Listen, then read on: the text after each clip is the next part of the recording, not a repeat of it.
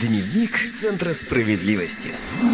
Здравствуйте, с вами Дневник Центра справедливости и я, ведущая программы Ксения Измайлова, а также юрист Федерального информационно-аналитического Центра защиты прав граждан Ольга Вавилина. Здравствуйте. Сегодня в выпуске. В Ставрополе пациентку со страшным диагнозом вынудили полгода ждать льготные лекарства. Центр защиты прав граждан помог ей получить запас дорогостоящих препаратов бесплатно. Жители Псковской многоэтажки наказали ЖЭК на 100 тысяч рублей за запоздалую поверку общедомового счетчика. А теперь подробнее. Дневник Центра справедливости. В Ставрополе пациентку со страшным диагнозом вынудили полгода ждать льготные лекарства. В октябре 2020 года Александре Гученко поставили диагноз рассеянный склероз. Тогда же медицинская комиссия назначила пациентке препараты, изменяющие течение рассеянного склероза. Эти лекарства женщина должна была получить в аптеке при поликлинике бесплатно. Но прошел месяц, а затем два полгода, а жизненно необходимые препараты пациентке так и не выдали.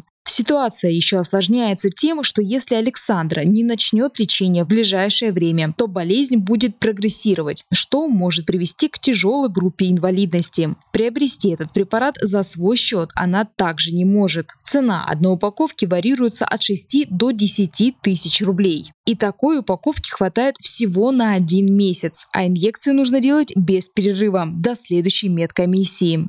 Конечно, таких денег у женщины нет, тем более, что на ее иждивении находятся двое несовершеннолетних детей. На сложившуюся ситуацию пациентка жаловалась и в поликлинику, и в Минздрав Старопольского края. Именно тогда выяснилось, что ее забыли внести в список льготников. Оказывается, теперь ей нужно ждать, когда будет новое поступление препарата, а это еще примерно полгода. О своей непростой ситуации женщина рассказала и в Центре защиты прав граждан. Юрист Федерального информационно-аналитического центра защиты прав граждан Ольга Вавилина расскажет, как удалось правозащитникам помочь Александре в такой непростой ситуации.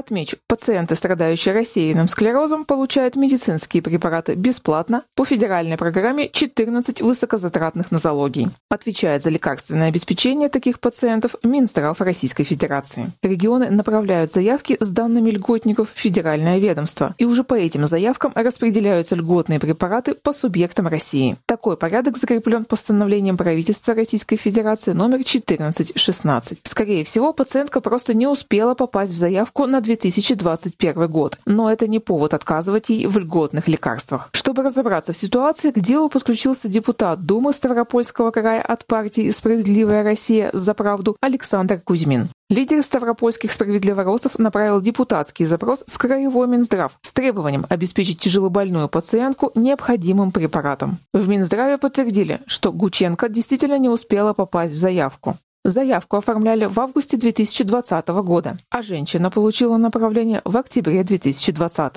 Но, несмотря на это, ведомство выделило дополнительные средства и закупило для пациентки три упаковки дорогостоящих инъекций. Благодаря помощи Центра защиты прав граждан и депутата Справедливороса Александра Кузьмина заявительница уже получила запас лекарств.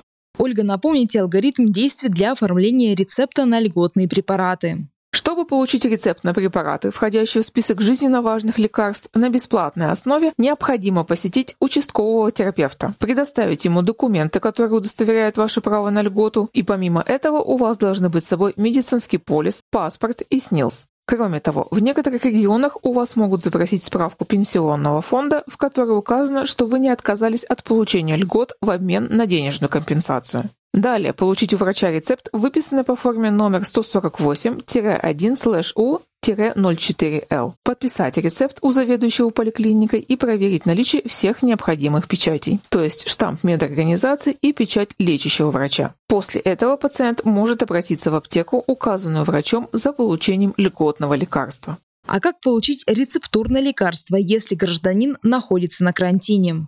Если пациент находится на карантине с диагнозом COVID-19, надо вызвать врача на дом. После осмотра он выпишет рецепт на необходимое лекарство. Знайте, что поликлиника обязана обеспечить вас нужным препаратом согласно приказу Минздрава Российской Федерации номер 198Н. Лекарство должно быть доставлено либо самим врачом, либо сотрудниками соцслужбы или волонтерами. Покидать дом для самостоятельного приобретения лекарства находящимся на карантине гражданам строго запрещено. Стоит отметить, что Минздрав России дал рекомендацию врачам первичного звена выписывать пациентам с хроническими заболеваниями рецепты со сроком действия до трех месяцев. Такая мера должна упростить жизнь и гражданам, и медработникам. Врачам также рекомендовано перевести диспансерное наблюдение за такими пациентами на удаленную форму и регулярно их обзванивать. Важно отметить, что в каждом регионе есть свои нюансы при получении лекарств по льготному рецепту. Поэтому уточняйте информацию у вашего врача либо в региональном Минздраве.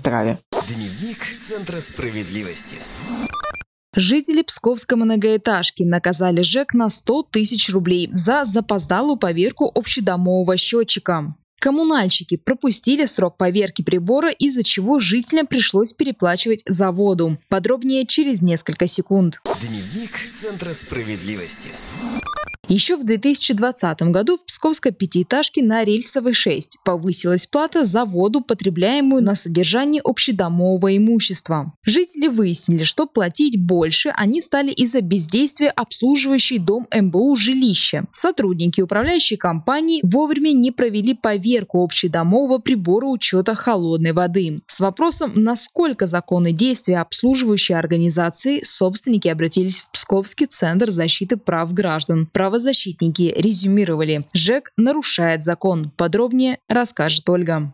Общедомовые приборы учета ресурсов входят в состав общего имущества согласно правилам содержания общего имущества в МКД, утвержденным постановлением правительства номер 491. Именно обслуживающая организация обязана обеспечить надлежащее состояние и постоянную готовность общедомовых приборов учета к работе. Об этом же говорится в пункте 5 части 1.1 статьи 161 Жилищного кодекса. Если обслуживающая организация не выполнила свои обязанности, она должна нести ответственность ответственность. Специалисты помогли подготовить жалобу на МБУ жилище в областной комитет по региональному контролю и надзору с просьбой провести проверку и привлечь руководителя к административной ответственности. Однако сотрудники комитета нарушений не выявили. Тогда правозащитники помогли жителям обратиться в областную прокуратуру. Только после этой жалобы администрация Псковской области ответила, что изложенные в жалобе факты нашли свое подтверждение. Комитет составил в отношении директора МБУ жилища протокол об административном административном нарушении, предусмотренном частью 2 статьи 14.1.3 Кодекса об административных правонарушениях. Его оштрафовали на 100 тысяч рублей.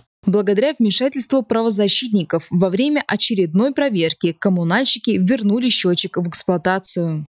Хочу также нашим радиослушателям напомнить о том, что ОДПУ входит в состав общего имущества дома. С момента заключения договора управления ответственность за его рабочее состояние и надлежащее содержание несет именно управляющая организация. Обслуживание и ремонт ОДПУ должны быть запланированы управляющей организацией в рамках работ по содержанию общего имущества собственников помещения в МКД. Делается это за счет средств, которые жители дома ежемесячно вносят за содержание жилого помещения. Если общедомовый счетчик выйдет из строя, восстановить его работоспособность и технические характеристики управляющая организация обязана не позднее, чем через два месяца после фиксации факта поломки. Работа управляющей организации по содержанию ОДПУ в надлежащем состоянии включают в себя не только ремонт счетчика, если тот вышел из строя, но и его замену, если восстановить работоспособность прибора с помощью частичного ремонта невозможно. В таком случае составляется акт о выходе ОДПУ из строя. Важно знать, все текущие и неотложные обязательные Дополнительная сезонная работа и услуги считаются предусмотренными в договоре управления и должны проводиться управляющей организацией независимо от того, упоминаются ли они в договоре управления и если по данному вопросу отдельное решение общего собрания собственников. Дополнительная компенсация собственниками расходов управляющей организации на неотложенные работы и услуги допустима только в том случае, если необходимость в них вызвана обстоятельствами, которые управляющая организация не могла предвидеть и предотвратить, из-за возникновения которых она не отвечает отвечает. Спасибо, Ольга. Я напоминаю, с нами была юрист Федерального информационно-аналитического центра защиты прав граждан Ольга Вавилина. Всего доброго.